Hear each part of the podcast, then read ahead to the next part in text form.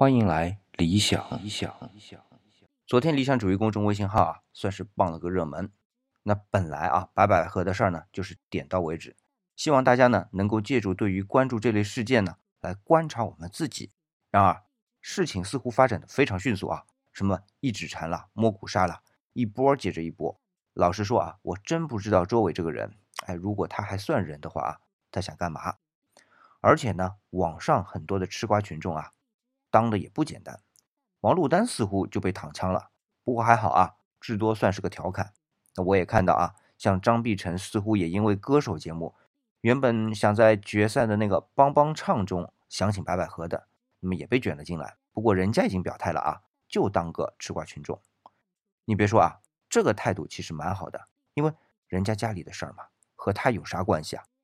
反过来啊，看看那个叫卓伟的家伙，整天盯着人家出轨的事儿。如果我们用自己的感受来理解一下啊，是不是因为自己想出轨又没有那胆儿，然后呢？就死乞白赖的到处去找，看看哪里看似有出轨的行为，然后呢，满足一下自己阴暗的心理。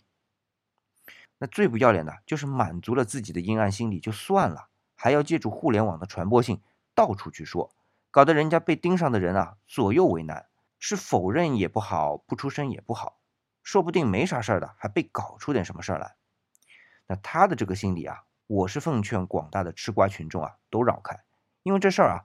就像我前面说的，真和除了当事人之外的人半毛钱关系没有，除非我们自己也有或多或少的暗暗的想出轨的想法，但现实生活中呢又怂，那才只能借这么个事儿啊来满足一下自己。那至少我看啊，这个卓伟就是这么个人。好，今天呢我也不多说了，就到这里啊。感谢大家来理想主义听我逼逼。如果你对我的观点有啥想法呢，那就欢迎在节目下方的留言区啊给我留言。更多的话题讨论呢，就来关注理想主义的公众微信号，李是木子李啊。那我们下期节目再见。